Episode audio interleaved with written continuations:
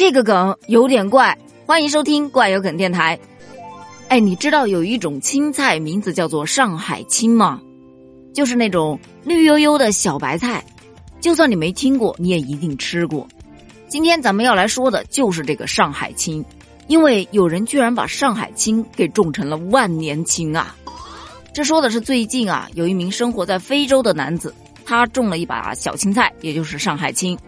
结果，因为在非洲气温常年是二十多度，没有什么四季的温差，所以他就觉得这青菜啊大概是被迷惑了，自己忘记了开花啊，一直就这么不停的往上不灵不灵的长，而一棵上海青呢就长成了一棵小树，每次要吃的时候呢，就在这棵小树上面去摘几片叶子就可以吃了。这位男子还表示，这样掰着吃很方便啊，而且不需要种菜，还一直都有菜吃，它会不停的长。网友看到都笑疯了。这青菜怕是渡完劫就要飞升了吧？这一菜吃三代，人走菜还在。大哥，你又在薅他呀？他都被你薅秃了！我的天哪，难以置信啊！这居然是上海青，这都成上海树了。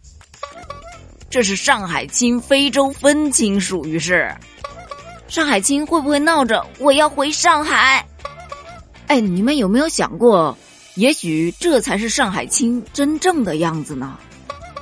你发现没有？真的是中国人民走到哪里都在种菜呀。你觉得有没有可能世上本没有树，树就是由各种蔬菜这样演变而来的呢？